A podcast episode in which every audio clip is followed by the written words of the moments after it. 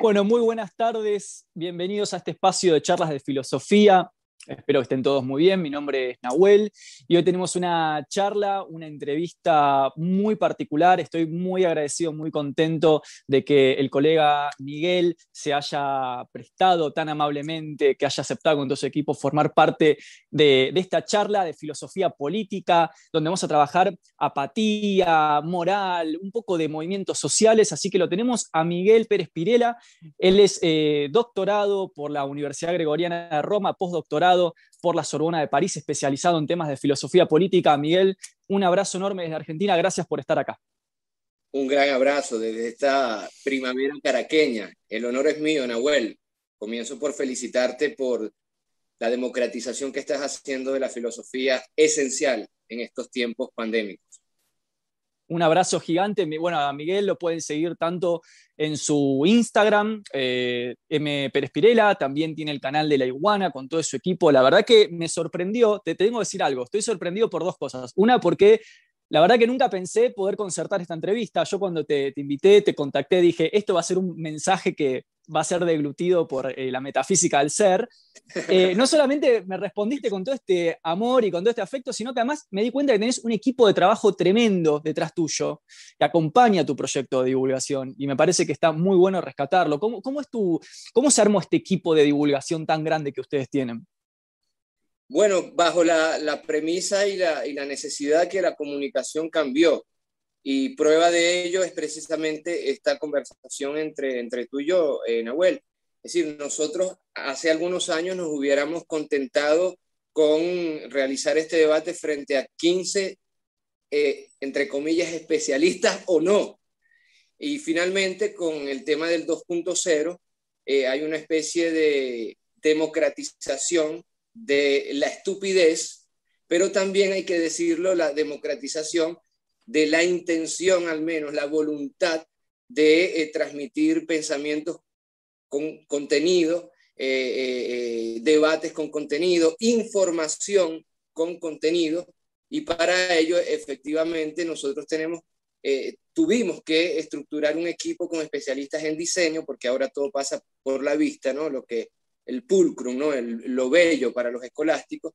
Teníamos que armar un equipo también de redacción, porque también todo pasa por eso que también en los trascendentales los medievales llamaban eh, el verum, la verdad.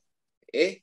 Eh, y esto también pasaba por un tema de temporalidad. Ahora no hay tiempo que perder, ya no podemos escribir una disertación filosófica durante tres años para presentarla en los próximos seis años. Ahora todo va eh, eh, con una velocidad todavía mayor y para eso es necesario tener una especie, si me permite la expresión, de ejército especializado en diseño, en información, en tecnología, para llegar al, al mayor número de personas posible. Y esto, y termino para no alargarme, acaba con la pretensión que muchas veces tiene el poeta o el filósofo que habla desde lo alto de su Olimpo y no importa si no lo escuchan, no.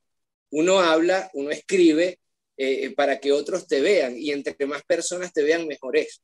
Ahora, el desafío es gran cantidad, pero no bajar la calidad. Y para eso eh, eh, está este equipo que, te agradece las palabras que tú le, le profesas en este momento. No, gracias a vos. En principio, me quedo con esto que acabas de decir. Siento en lo que estás diciendo una suerte de desromantización de la figura del genio. Completamente. Completamente, completamente.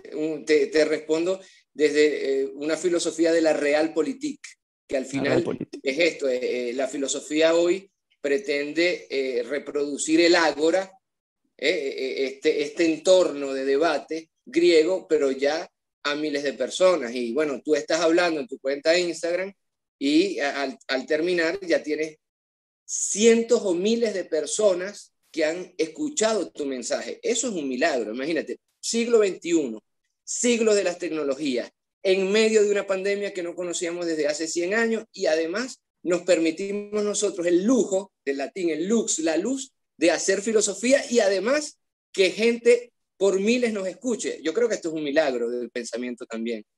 Absolutamente. Vos antes decías, me quedé con una frase dijiste democratización del saber y la filosofía, pero también de la estupidez.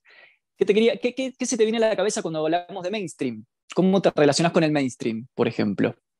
Bueno, te, doy un ejemplo. El viernes pasado eh, yo dicté una, clase sobre eh, las cinco vías para demostrar la existencia de Dios eh, de un dominico en el siglo XIII a los alrededores de Nápoles. Hay que estar loco para hacer algo así. No, pero están más locas y locos nuestros queridos usuarios y usuarias que un Viernes Santo están viendo eso. Viendo eso. Entonces ya eso es un milagro, es un milagro de la filosofía y de la, de la tecnología. Pero después, para responder a tu pregunta, eh, durante una de las clases, mi gato Félix, que está por ahí, un gato en blanco y negro, se sube a esta mesa, a este espacio, y empieza a tratar de tomar agua de mi taza. Entonces, un programa que puede tener por decirte, 10.000 personas de filosofía, al llegar el gato y hacer este video de no más de 30 segundos, llega a 50.000 personas. O sea, uno se pregunta, ¿qué tengo que hacer entonces a partir de hoy? ¿Seguir dando clases sobre el concepto de eh, en los presos prácticos o eh, empezar a domesticar también a mi perrita para que venga a hacer lo mismo? Desgraciadamente, la mayoría de las personas escoge la segunda opción. Entonces, escoge mm. eh, banalizar, y no estoy diciendo yo que ni mi gatito Félix ni mi gata Estelita sean banal, ni mucho menos, pero banalizar el mensaje para tratar de buscar un mayor número de eh, usuarios, de usuarias, de, personas. Y yo creo, esta es la gran crítica que nosotros podemos hacer, porque al final era lo que decía Pascal, ¿no? Eh, que el ser humano es lo mejor y lo peor del mundo. Igualmente las tecnologías, y no estoy diciendo algo demasiado trascendental, acaso es un lugar común, pero eh, las tecnologías pueden servir para lo mejor y para lo peor. Lo que sí, lo que sí es que no podemos dejar que quienes están haciendo videos de TikTok de 30 segundos con cientos de miles de personas traten cada vez más de bajar el nivel para tener más personas y que también nosotros, por ejemplo, desde la filosofía intentemos hacer lo mismo para bajar el nivel. Yo creo que hay que tener mucho respeto, por eso yo no, no, no me gusta mucho la palabra divulgación del pensamiento, me gusta la, palabra más bien democratización del pensamiento porque creo humildemente que es el trabajo que estamos haciendo tanto tú, Nahuel, como, como nosotros desde, desde este equipo. Totalmente, qué buena esa relación que planteas entre divulgar y democratizar, siempre preservando una relación de tensión entre la mayorización del mensaje, pero sin perder la calidad. Algo que Sartre también lo llega a comentar cuando él habla de la cultura literaria, ¿no? Eh, esto de preservar, o sea, de que no porque sea de muchos se baje el contenido. Vos sabés que cuando te contacté, primero que vi mucho de tus, de tus clases, de tus, me he conectado a algunos vivos también, em, y siempre me atrajo mucho tu discurso eminentemente sociopolítico, no sé si estrictamente político, pero sociopolítico cultural más amplio. Y dije, wow, o sea, los dos hacemos filosofía política, eh, qué bueno si pudiéramos hablar de un tema en común desde la filosofía política, que como sabemos no es lo mismo que politología o ciencias políticas. La filosofía política ingresa por otro lugar. Por, claro, gracias a Dios ingresa por otro lugar. Y, te propuse, le, cuento a la gente que está mirando esto, charlar de algo que para mí es un tema capital en términos políticos del día de hoy, que es la cuestión de la desafección, la desresponsabilización por lo político, la apatía, esto que Gramsci llama la bulia. Y recién fuera de cámara me decías, no, trabajé con debates entre comunitarios, liberales, en el doctorado, en el podio. Me fascina. Digo, si tuviéramos que empezar a hablar de esto, ¿por dónde lo llevarías? Bueno, antes que todo, te eh, vuelvo a lo que decías de Jean-Paul Sartre, ¿no? Es decir, nosotros tenemos, eh, no solamente, Nahuel, para, para cerrar el tema de, la democratización, y, empiezo precisamente por la democracia. Eh, tú dices, ¿por dónde comenzar? Yo, por el concepto mismo de democracia, ¿no? pero Jean-Paul Sartre comunicó con obras de filosofía serias, sistemáticas, ¿no? el ser y la nada un bloque de este tamaño, pero también con obras de teatro, como Wicklow, eh, eh, eh, pero también con periódicos vendidos en Saint-Germain-des-Prés, periódicos comunistas, periódicos anarquistas.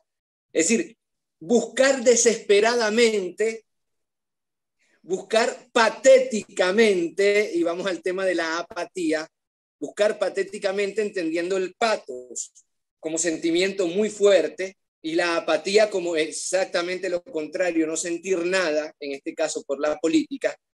Jean-Paul Sartre, al plantear el ser y la nada, al, plantear la, náusea como novela, al plantear sus obras de teatro y al vender eh, periódicos de izquierda eh, de forma provocadora en Saint-Germain-des-Prés, eh, la cuna del existencialismo, estaba también tratando de forma patética y en todas las maneras posibles de democratizar su pensamiento. Hoy día Nahuel, hoy día Miguel Ángel Pérez Pirela, no estamos haciendo otra cosa que de forma patética y desesperada democratizar el pensamiento. Y yo comenzaría por ahí entonces, por el tema de la democratización, porque al fin y al cabo eh, eh, eh, la apatía es una práctica antidemocrática, no obstante el liberalismo y, más adelante el neoliberalismo nos los traten de vender como una solución democrática, ¿sabes? Irte a cultivar tu propio jardín. Es, el gran legado, entre comillas, de la modernidad. Es decir, el individuo que es llamado por la modernidad a no tener Dios, a no tener tampoco figura política ni líder, y a encerrarse en eso que Alexis de Tocqueville decía por ahí por el siglo XIX, un poquito después de, la muerte de Simón Bolívar. Bolívar murió en el 1830. Después de la muerte de Bolívar, Alexis de Tocqueville, un francés aristócrata que ve desmoronarse la aristocracia en Francia y termina haciendo un viaje con su amigo Beaumont por todos los Estados Unidos y dice, Dios mío, aquí están haciendo algo, aquí están haciendo una revolución democrática. Pero él dice, pero mosca, que esta revolución democrática va a terminar encerrando a los individuos en, y él lo dice, ese petit et vulgaire plaisir, en sus pequeños y vulgares placeres. claro. Entonces, eh, eh, eh, él plantea como futuro de la democracia en el siglo XIX una democratización porque los hombres van a preferir ser iguales entre ellos para abajo que libres. Y ahí entra entonces la boesía. Yo comenzaría por la relación entre concepto de demócrata, de democracia, concepto griego helénico, democrato, y el concepto de patos, de sentimiento fuerte. Cuando estos dos conceptos se separan, ahí nace precisamente la apatía, la apatía política y cuidado, y si no, la servidumbre voluntaria. Por ahí comenzaría yo. No sé qué dice. Me encantó. Yo diría que encauso todo esto en un marco general eh, me, fascina el abordaje, de hecho es el mismo que he desarrollado prácticamente cuando hice en su momento la tesis sobre... Eh, mi tesis licenciatura se llamó La apatía política a partir de la razón instrumental de Max Horkheimer. Es decir, esto que vos estás comentando yo lo pongo en un marco donde para mí la idea es que cuando hablamos de esta falta de patos, falta de, vamos a hablar con palabras coloquiales, la desafección, la falta de afectividad por lo político, que acá hay que separar entre la política y lo político, porque uno dice lo político y la gente piensa en partido político. No estamos hablando de eso, estamos hablando de lo comunitario, de la relación con el otro, con la comunidad, con la cultura propia, ¿no? Esto que vos decías, la metafísica de tu propia comunidad. Me parece que el marco general eh, que las ciencias políticas no llegan a captar, y que me parece que ahí está la riqueza de la filosofía, es el marco del el sujeto político.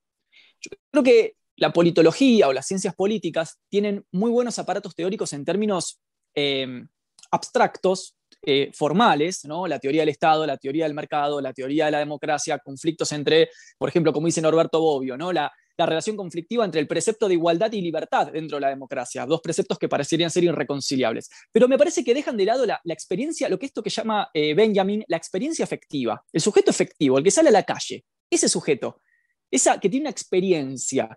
¿Cómo se le da esa experiencia política? Entonces, cuando vos me hablas del liberalismo del siglo XIX, y esto de ir al jardín privado y los pequeños placeres, esto que dice Tocqueville en las democracias de, Norteamérica, es el texto, ¿no? Las democracias de Norteamérica o norteamericana. Eh, eh, sí. Me, me, parece que efectivamente lo que tenemos que hablar es quién es el sujeto político. ¿Cómo se le da hoy a la gente la experiencia de esto que Claude Lefort, que vos lo conocés porque eh, Claude Lefort, ¿no? directamente discípulo de Merleau-Ponty, va a llamar lo político. ¿Cómo se le da esa experiencia? Tú sabes, Nahuel, que tocas un, punto fundamental, que eh, eh, es una especie de desencuentro en, los debates de la filosofía política. Y es una especie de bifurcación entre el yo y el nosotros. Es decir, nosotros pasamos de eh, cuando, cuando hablamos de nosotros, evidentemente hablamos de, de, Aristóteles, el son politicón, somos animales políticos por, por naturaleza, pero yo no sé si tú vas a estar de acuerdo conmigo, pero este, es un falso debate, porque el, tema es que las lógicas individualistas, insisto yo, que surgen después de la modernidad, son lógicas que tratan de eh, apostar por un individuo desafectado de lo político, de lo político, eh, como un individuo que podría no ser político, que podría, y esto eh, que podría elegir no ser político. Y esto es un falso debate. Porque la, política, en lugar de, lugar de lo político, es, el lugar también del yo, es el lugar del individuo. Y el individuo no puede separarse de su naturaleza política, de ser un animal político por antonomasia. Es decir, y, eso llega incluso a, eh, extremos en los cuales el individualismo contemporáneo que, termina en, el anarquismo de extrema derecha y en el anarquismo de extrema izquierda, cree poder pensar en un individuo desafectado de lo político. Eso no es posible. Es decir, es un debate que puede ser em, curioso, que puede ser divertido, eh, que puede convertirse en una especie de masturbación entre eh, individualistas por un lado y comunitaristas por otro lado, o comunistas por otro lado, si queremos hacer más extenso el, debate, pero al fin y al cabo el, devenir de, del debate contemporáneo, y, volvemos a, los filósofos que, nombrábamos incluso antes de la, clase, por un lado eh, eh, McIntyre, por, un lado Michael Sanders, que fue mi profesor allá, allá en París, eh, eh, ah, ¿lo tuviste a Sandel de profesor? Sí, allá, allá en la Sorbona, claro que sí, mientras yo hacía privilegio. Eh, sí, ¿no? Tuvimos a Habermas como profesora, tuvimos clases con Paul Ricoeur, tuvimos en un momento muy interesante ah. porque el final de los años 90, e inicio del 2000, y, todos estos profesores contemporáneos convergían o en París o en Roma. Entonces, tuvimos la, la, la, mm. oportunidad de tenerlos como, de hecho, cuando yo conocía a, Michael Sanders, estaba haciendo mi tesis y cuando terminó la clase en la Sorbona, yo le, yo le pregunté, em, eh, mira, me tienes que prestar atención porque tengo mucho, muchas noches sin ir a fiestas por tu culpa. Y, él, se echó, él se echó a reír, ¿no? Pero también, te, bueno, pero también te podría decir que por otro lado, entonces colocamos a Rawls, que no le gusta que lo coloquen de ese lado, a David Gautier, eh, la, moral por, eh, por contrato. Eh, y entonces pareciera que hubieran dos, bloques, dos bloques que chocan, el individualismo o el comunitarismo, el yo o el nosotros. Pero realmente hay un nosotros sin yo y hay un yo sin nosotros. Yo creo que es importante revenir, revisitar precisamente este, esta, esta falsa dialéctica, esta, esta este falso debate, que en estos días, que en estos días eh, surge con todavía mayor fuerza en medio de una pandemia. Porque en medio de una pandemia se da el sueño neoliberal, se da el sueño liberal de los individuos encerrados en sus casas. Es verdad. Eh, se, concreta el, eh, los miedos de Michel Foucault con el biopouvoir, con el biopoder. Y resulta que, ok, ya estamos todos encerrados, está toda la humanidad como nunca antes encerrada ¿Y qué trata de hacer el hombre? Casi como si se estuviera ahogando en medio del Atlántico. Trata de buscar al otro. Trata de ver los mecanismos paradójicamente de interacción con el otro.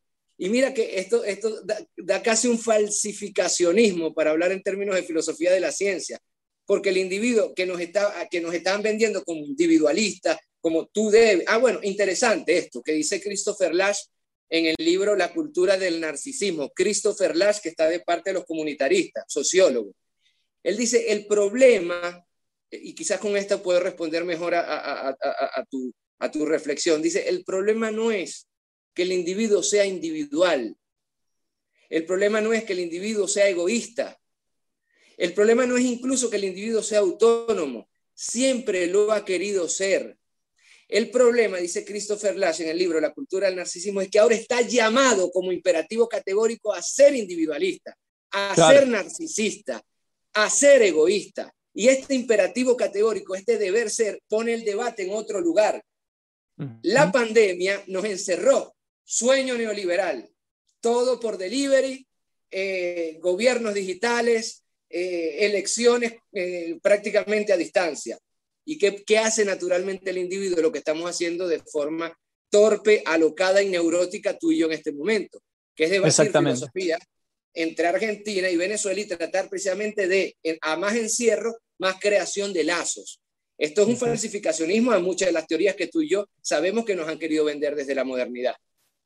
De hecho, partiendo de la base, una vez tuve esta misma, eh, hace un tiempo atrás, el año pasado, me invitaron a un debate acá en una institución libertaria eh, bastante importante que hay en Argentina, con, donde éramos tres em, representantes de lo comunitario, que el discurso hegemónico rápidamente te pone bajo el rótulo de izquierda, viste que la gente no puede separar izquierda de comunitarismo, es como que va todo de la mano. Y del otro lado, eh, los liberales o libertarios, que tampoco es lo mismo ser liberal que libertario, pero también la gente lo mete en la misma bolsa. O sea, hoy si yo lo que estuviera vivo dirían que es un conservador, o sea, que es un, zurdo. Eh, es un liberal eh, que no tiene nada que ver con las premisas, como vos decís, neolibertarias de los minarquismos actuales. Ahora, resulta que ese debate comenzó justamente desmoronando de nuestra parte, o sea, lo que nosotros, porque ¿cuál fue la pregunta que nos hicieron? La pregunta fue, ¿cómo resolvemos la contradicción entre las libertades individuales y, fíjate la palabra que usaron, la presión colectiva? Y yo que a mi lado tenía a Dora Barrancos, una gran eh, socióloga argentina, y del otro lado también a un compañero eh, sociólogo y abogado, lo primero que hicimos como grupo, aparte era por timing, viste que en la cultura burguesa todo es por timing, todo es una posta, tenés que responder en 30 segundos, en armar una idea. Entonces, creo que teníamos 30 segundos y elegimos, es una falsa pregunta, no hay oposición entre individuo y colectivo. De hecho, el mero hecho de que tengas un lenguaje que te permita preguntarte eso implica que estás politizado de antemano, porque ese lenguaje lo extraes de una cultura. O sea que antropológicamente hablando, la misma pregunta que te permite hacer esa reflexión ya demuestra tu politización previa, lo cual yo sostengo que la política siempre es a priori, es como una especie de categoría trascendental, es a priori, se da de antemano. Es una premisa. Totalmente. y ahora, te quería preguntar, en ese marco, ¿qué pensás de la gente que te dice o por qué pensás que surge esta clase de preguntas como yo no creo en la política, eh, yo no me meto con eso, eh, no hay que hacer política en las escuelas, ¿Por qué pensás que se da esa, esa clase de construcción discursiva? Bueno, esa, esa construcción tiene orígenes modernos, claro, está, ¿no? Eh, los orígenes modernos que... Eh, y aquí hay un, un, momento donde precisamente se da ese, ese desencuentro. Eh, en, en, Venezuela se dice popularmente pasarse de maraca, es decir, cuando tú exageras, ¿sí? Porque hay ah. un momento en el cual evidentemente la modernidad trata de reivindicar el yo trata de reivindicar el individuo, eh, pero trata de reivindicarlo en relación a qué, Nahuel, en relación al individuo aplastado del medioevo, que también esto es muy discutible, que también esto es muy discutible, el medioevo como oscurantismo, no, no, nada, nada de eso, no, estoy, no, no me meto por ahí. Medioevo, la escolástica tiene grandes luces, no, no, no, llegamos a, a tildarlo de iluminismo, pero tiene grandes luces, ¿no? Pero no, no estoy eh, haciendo el medioevo, pero sí estoy haciendo del medioevo el lugar donde el individuo viene aplastado históricamente por instituciones como la Iglesia Católica, que en sí misma eh, querían resumir eh, la universalidad, y de hecho la universidad viene de la universalidad de la Iglesia Católica en el mundo occidental. Y para el que me quiera desde, desde, desde el mundo católico eh, tratar de refutar lo que yo estoy diciendo, bueno, váyanse a la, a la, plaza eh, Campo di Fiori, en el centro de Roma, donde quemaron a Giordano Bruno.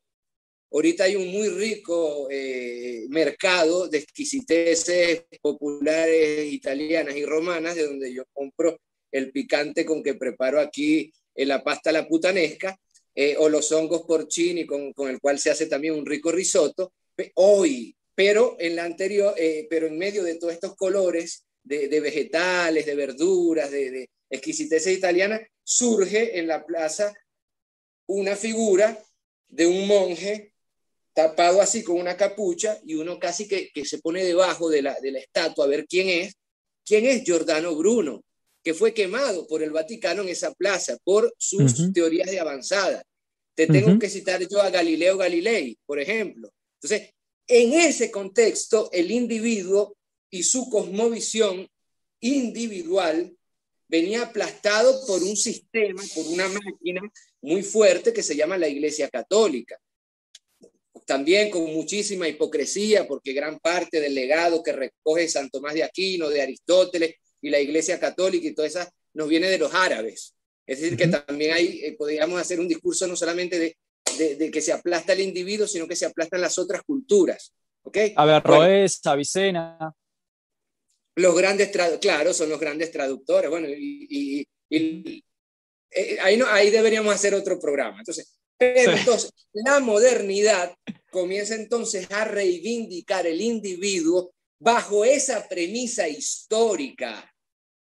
Y por eso el, el, gran logro de la modernidad es hacernos entender, y muchos filósofos contemporáneos lo olvidan, la diferencia entre el individualismo que terminó el neoliberalismo y el capitalismo colocando como dogma el deber ser, debe ser individual, no es lo mismo que la autonomía del griego autos, yo, no ley. Yo me hago mi propia ley. Entonces, los primeros destellos de, entre comillas, individualismo moderno, Locke, Hume, incluso ya el primer Maquiavelo más o menos, la Boétie, ya vamos a hablar, eh, estoy seguro de la Boétie, comienza entonces a plantearte un individuo autónomo contra el aplastamiento de la filosofía católica. Y no es filosofía católica, de la cosmovisión totalizante y totalizadora y totalitaria católica. ¿Qué pasa? Que ese individuo autónomo que comienza a ser planteado tímidamente por la modernidad, a mediados y finales de la modernidad y entrados ya en el mundo contemporáneo, tiene en dogma. Y el individuo entonces se convierte, y ahora en cualquier relativizar el individualismo e inmediatamente y de forma locada y sin entender te llaman comunista, sin entender ni siquiera qué es el comunismo. Por ahí podemos abrir otro debate.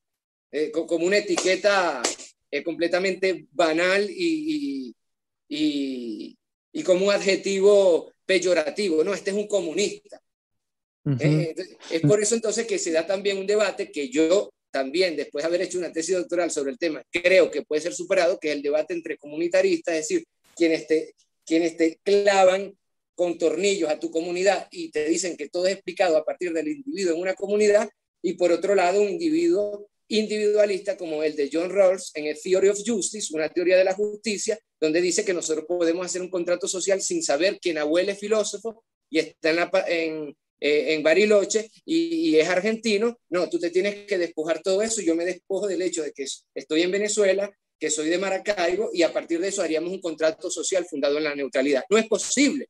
Nosotros, y, por eso el falso debate, aquí lo, lo, lo, lo, escribí, de eso que, que, en el debate que tú me, me cuentas llaman la presión colectiva. Y te hago yo una pregunta a ti. Por presión colectiva, ¿qué se entiende? Estado.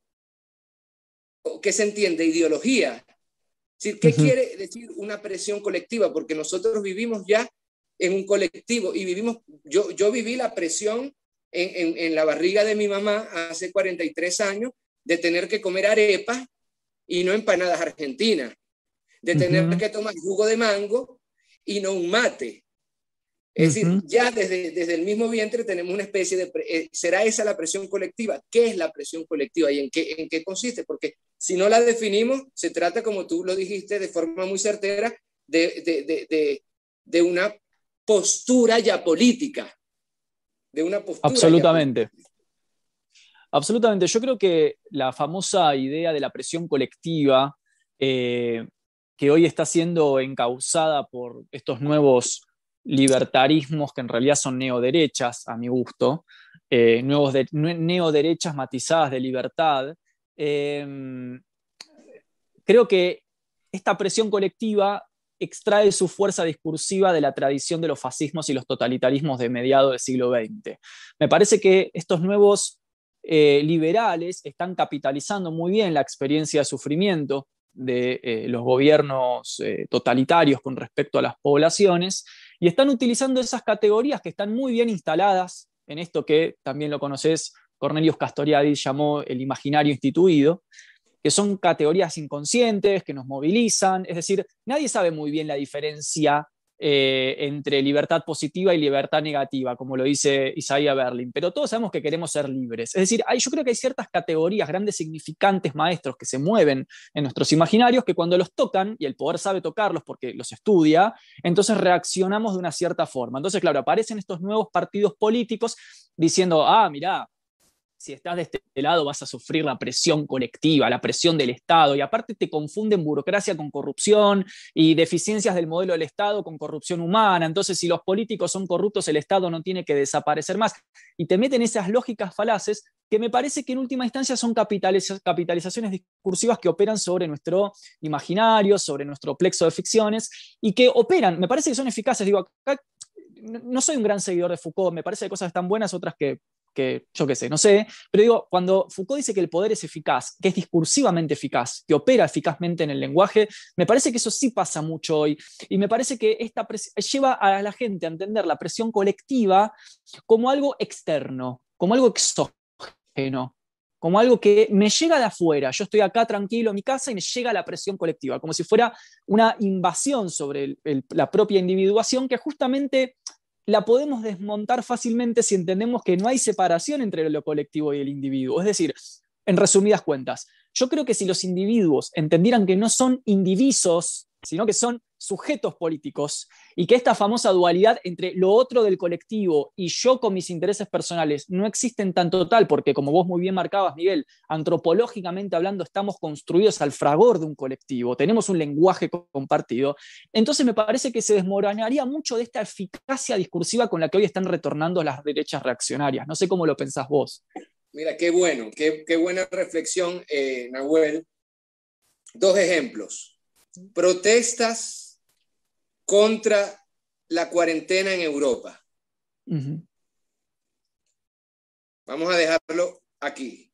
Segundo ejemplo, Estados Unidos, país eh, donde supuestamente se exacerban las libertades individuales contra el Estado. ¿Sí? Mira estos dos ejemplos. Comienzo por, por Europa. Para un filósofo lo que está sucediendo en estos momentos, incluso más que para un sociólogo, más que para un antropólogo, más que para un politólogo, para un filósofo, Nahuel, lo que está sucediendo en estos momentos es paradigmático. Es, es un laboratorio al aire libre. Es decir, que en Europa los más jóvenes, que es la generación posterior a la generación post Segunda Guerra Mundial, del baby boom, que es una generación que ya se enfrenta a problemas económicos, que es una generación que no tiene trabajo así haga el PhD más avanzado en astrofísica,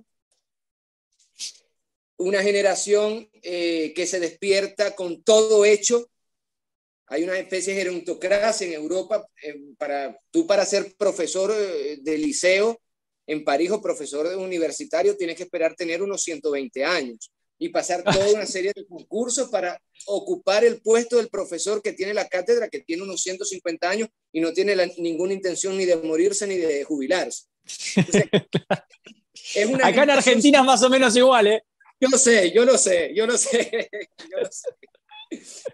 Eh, son generaciones sin perspectivas políticas, con los partidos enquistados de siempre, y mira que comienzan a surgir partidos de extrema derecha, partidos de corte neofascista, eso sí, con caras lindas, con mangas, con camisas remangadas, con pecho al aire, eh, informalizado, con mucho marketing, con mucho marketing. Y resulta que eh, em, la sociedad europea que después de la Segunda Guerra Mundial se fundamentó en el estado de bienestar, concepto fundamental, es decir, un estado fuerte que te daba sanidad, asistencia sanitaria, que te daba educación gratuita. Ahí están los grandes ejemplos de Alemania y de Francia, que lograron surgir no con modelos neoliberales, no señor. De hecho, después de la Segunda Guerra Mundial, exactamente, después de la Segunda Guerra Mundial, eh, Charles de Gaulle, nacionalista de derecha, Salvador de Francia, se une con quién? No con los Estados Unidos, se une con el Partido Comunista y crean un sistema sanitario que es el que existe actual, actualmente en Francia, pero el que desde hace 10 o 20 años están sacando en nombre del neoliberalismo. Entonces, todos estos jóvenes ahora, para concretar, ¿qué hacen? Salen a protestar contra el represivo Estado, el que les dio educación, el, el que de la mejor educación, entre comillas, del mundo, la mejor salud, entre comillas, del mundo. Y cuando te digo salud, te digo que en Francia con la carte verte, si con una tarjeta verde tú vas a la farmacia con una prescripción médica y te llevas toda la farmacia en bolsa sin pagar un céntimo, porque los impuestos lo están pagando, los impuestos de todo. Entonces ahí el Estado sí sirve. en, Francia la educación privada es la peor que hay, la educación pública es la mejor, la Sorbona. La Sorbona es gratuita prácticamente. Ahí el Estado sí vale. Pero cuando el Estado dice, epa, ya va, están creciendo el número de infectados y de fallecidos en medio de una pandemia, y los que más están pagando el precio son los adultos mayores y las personas con ciertas condiciones ¿eh? de salud. Entonces ahí salen los jóvenes en nombre de qué? De la libertad. De la libertad. Mira, qué falso discurso. Obvio. En Venezuela, en Venezuela se dice la salsa que es bueno para el pavo es bueno para la pava, se dice popularmente. A mí me gusta mucho a partir de los dichos populares tejer pensamiento filosófico. Entonces, salen entonces los jóvenes ahora hablando de individualismo, hablando de libertades individuales, hablando de autonomía, hablando de, épale, ¿no será que tú estás escondiendo un discurso egoísta, egocéntrico, narcisista, atomizante en nombre de las libertades. Y ahí estamos viendo los efectos desviantes de un concepto de libertad neoliberal que se volvió imperativo. Cierro este ejemplo y voy rápidamente al otro, al otro ejemplo. Estados Unidos. ¿Qué le dicen los Estados Unidos? No estoy hablando de los republicanos, no estoy hablando de los demócratas, no estoy hablando de Biden, no estoy hablando de Trump, por favor. Estamos en, otra, en, otro grado de abstracción. Los Estados Unidos plantea de su frontera para afuera que bueno, eh, eh, la disolución del Estado, la disolución del Estado-Nación, eh, la media luna que se pautó en Bolivia para desestructurar el Estado boliviano, en los separatismos que se plantean aquí en Venezuela para partir en dos del país, toda Europa del Este, el atomismo que, en el cual se ha, invertido mucha plata desde Estados Unidos para atomizar, para balcanizar después de la caída del muro de Berlín. Entonces, ellos de forma coherente plantean un individualismo, un Estado mínimo, Robert Nozick, el libro Anarquía, Estado y Utopía de Robert Nozick, un Estado pequeño, ¿eh? Eh, pero eh, nada de nacionalismo, pero tú llegas a los Estados Unidos, ¡pa! Muros en la frontera. Claro. Esto es un Estado totalitario. Llega a los Estados Unidos, banderas de los Estados Unidos flameando en cada esquina, nacionalismo. Llega a los Estados Unidos, idealización del presidente, cualquiera que éste sea, como figura máxima y jefe del... Entonces, la salsa que es buena para el pavo no es buena para la pava y lo que se vende fronteras afuera no es lo mismo de lo que se compra fronteras adentro.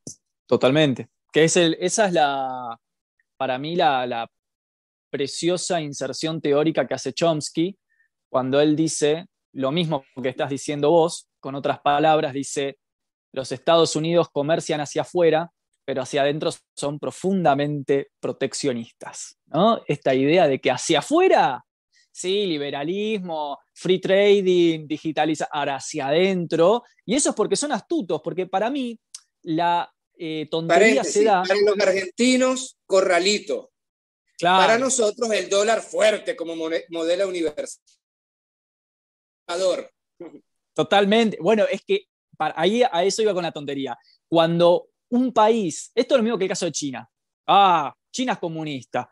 China no es comunista, o sea, China comercia con todo el mundo, pero caras hacia adentro tienen otra política. Entonces, cuando Chomsky marca esta ambivalencia y dice hacia adentro, es más, Chomsky pone otro ejemplo más en un libro que se llama ¿Quién gobierna el mundo? Él pone un ejemplo más de tinte económico cuando dice, en el 2008, en el 2008, todas las grandes corporaciones que durante décadas denostaron al Estado en nombre de la libertad de comercio, salieron desesperadas a pedir salvatajes económicos al Estado por la crisis económica y que se pagó, porque el Estado pagó esos salvatajes, con el dinero del erario público. Entonces es lo que vos decís, hay una doble, triple o quíntuple vara. y la gente, digo, para mí el problema es que la gente solo lo piensa en polaridades, en términos dicotómicos, y justamente me parece que ahí los que no se ve son estos grises, que es donde se juega el poder, en estos matices intermedios. Y de hecho, ahí vuelvo a la expresión, es que me llamó mucho la atención de eh, presión colectiva. Me llamó mucho la atención esto, este cuento que me echaste. Y ahí, en esos matices, yo colocaría entonces a eh, la boesí. Claro. La servidumbre voluntaria, porque si hay alguien que rescató, y mira, mira para dónde me voy a ir, mira para dónde me voy a ir. Si hay alguien que rescató críticamente el pensamiento de la boesí, fue precisamente uno de los padres de la, de la antropología francesa, que desgraciadamente murió muy joven, eh, Pierre Clastre. Pierre, Clastre. Sí. Eso. Además, amigo, bueno, él murió muy joven, pero su esposa, Hélène Clastre, a quien desde aquí envió un saludo, es prácticamente tía de la, de la familia. Mm. Eh, ella, bueno, vive, vive ahora en París. Eh, dos tipazos, tanto Pierre, que no lo conocí porque murió joven, como Hélène, eh, trabajaron mucho con los Yanomamis eh, en la frontera eh, brasileña, en el Amazonas brasileño-venezolano, y ellos precisamente rescatan, y por eso voy a la presión colectiva, hablan, pero ¿por qué el Estado? Es decir, y se hacen la misma pregunta de la Boesí, es decir, ¿por qué nosotros apostaríamos todo de forma casi natural, como si fuera propio de la naturaleza humana, eh, eh, unirnos, organizarnos, sería más bien la expresión, a través de algo llamado el Estado, que es algo muy particular, que es algo también con matices muy modernos, el Estado, así como lo concibe la filosofía occidental, Thomas Hobbes, etc. el, Estado beberiano. ¿Perdón? El Estado beberiano, el Estado El Estado beberiano, completamente, completamente. Monopolio legítimo de la violencia, etc.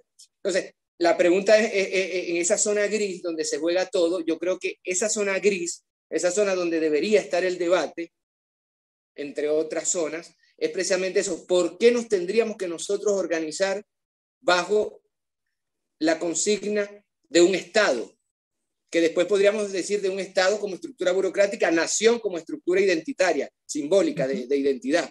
Y eso es otra cosa, eso es otro debate, porque ni, ni estás cayendo en una relativización total del Estado, como lo pretenden las teorías anarquistas de extrema derecha y de extrema izquierda, hoy más de moda las de extrema derecha, ni tampoco te vas por otro lado a justificar a ultranza una figura eh, eh, aplastante del Estado.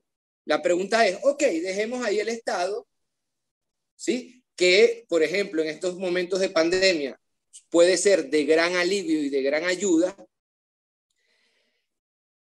pero sí, además del Estado, se plantean otros fenómenos de organización social y ahí entonces entra la poesía y entra Pierre Clastre en su libro La sociedad contra el Estado.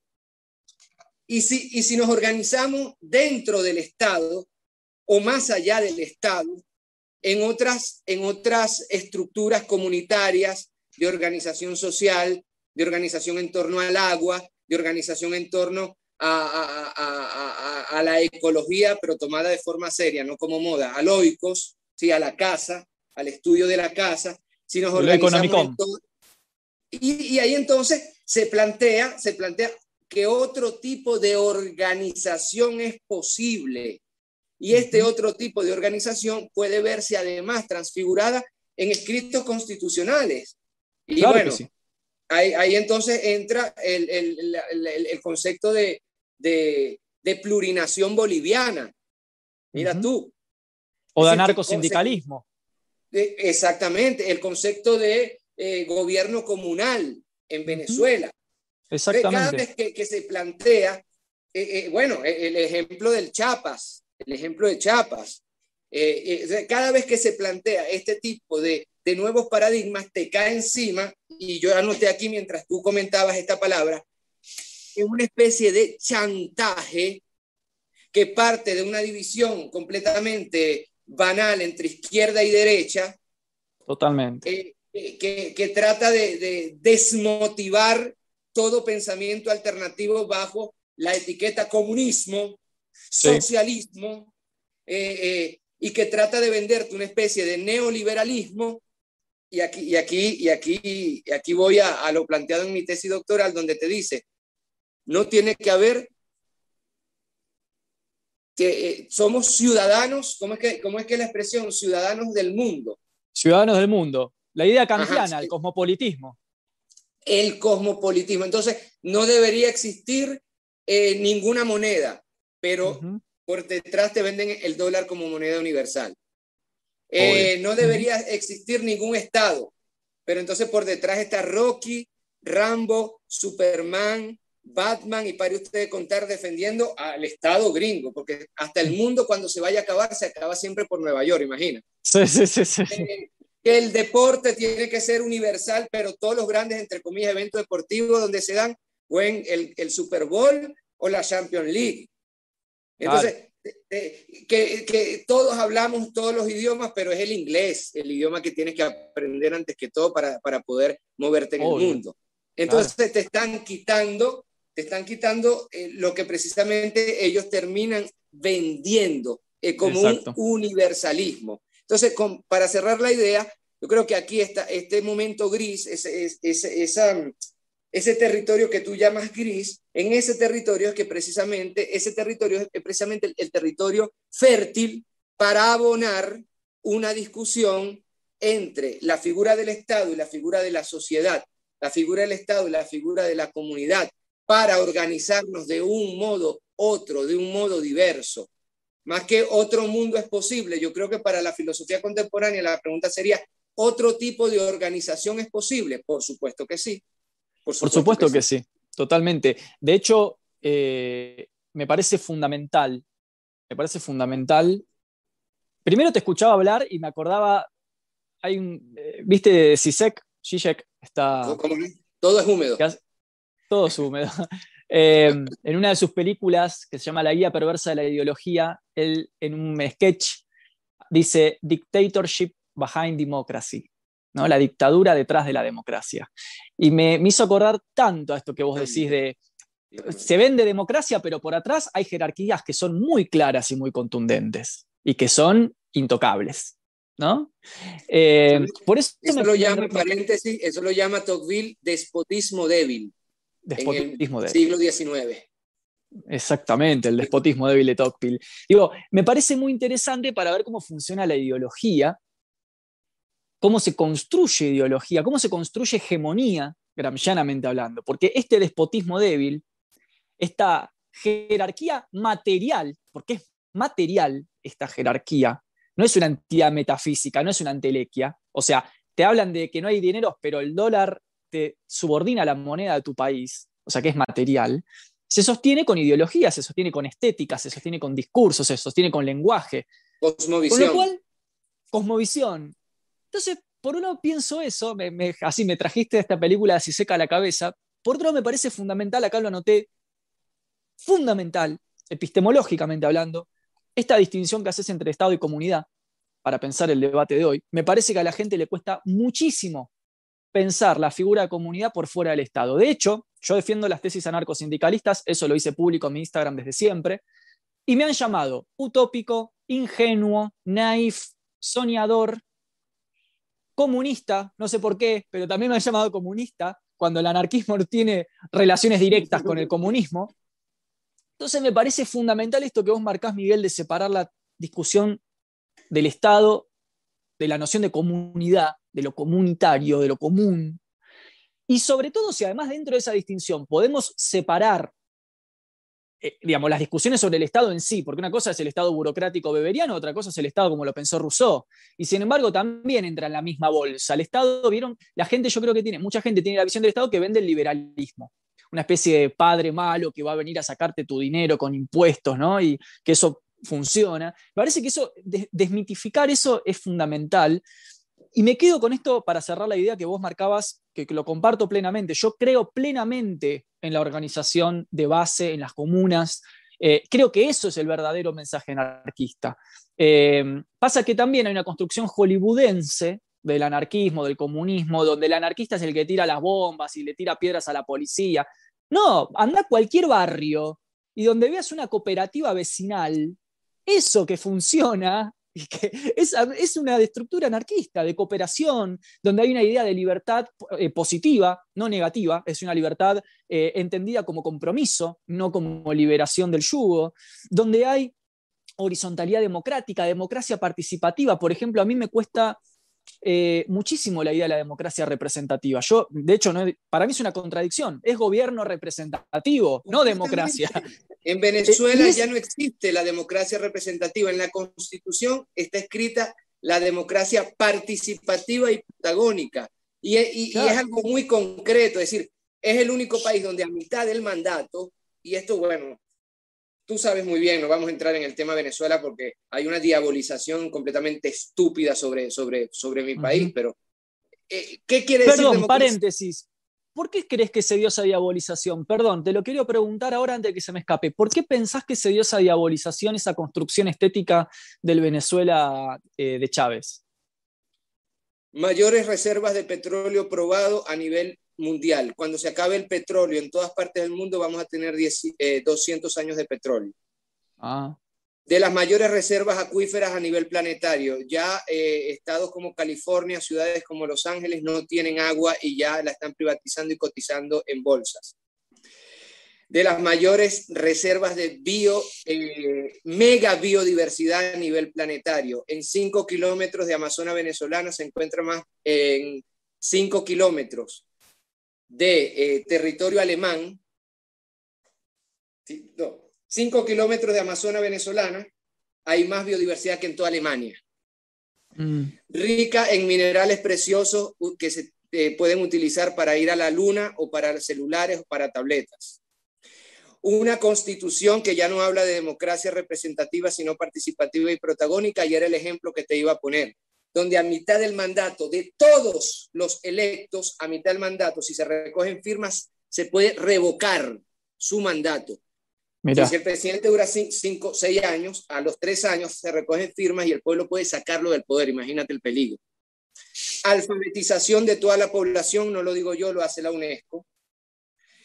Apuesta por un mundo multipolar, estando nosotros siendo, como dice la, eh, eh, en, la, en, la, ideología de Estados Unidos, siendo nosotros el patio trasero, Latinoamérica, de los Estados Unidos.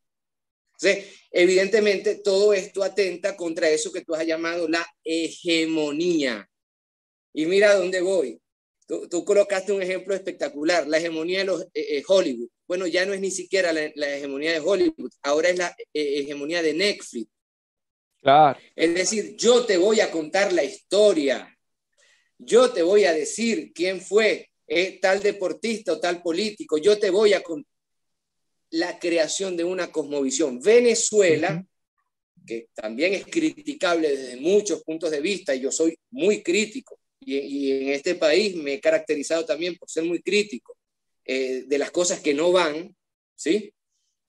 En eh, Venezuela, al fin y al cabo, ha puesto un eh, parado, simbólico más que todo, porque somos un país mediano, a la hegemonía, a la cosmovisión aplastante según el cual o la cual el socialismo y el comunismo son malos, porque sí, como dogma, y el liberalismo, neoliberalismo y capitalismo es bueno como dogma. No importa que el capitalismo haya traído las peores dictaduras del Plan Cóndor a la región con miles de desaparecidos y torturados, no importa.